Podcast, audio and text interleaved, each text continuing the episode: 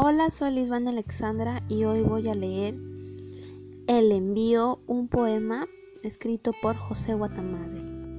Una delgada columna de sangre desciende desde una bolsa de polietileno hasta la vena mayor de mi mano. ¿Qué otro corazón la impulsaba antes? ¿Qué otro corazón más vigoroso y espléndido que el mío, lento y ternuro? Esta sangre que me reconforta es anónima puede ser de cualquiera. Yo voy o iba para ser misántropo y no quiero una deuda sospechosa en todos los hombres.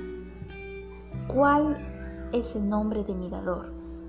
A ese solo y precioso hombre le debo agradecimiento. Sin embargo, la sangre que está entrando en mi cuerpo me corrige. Habla, sin retórica, de una fraternidad más vasta. Dice que viene de parte de todos, que la reciba como un envío del Estado.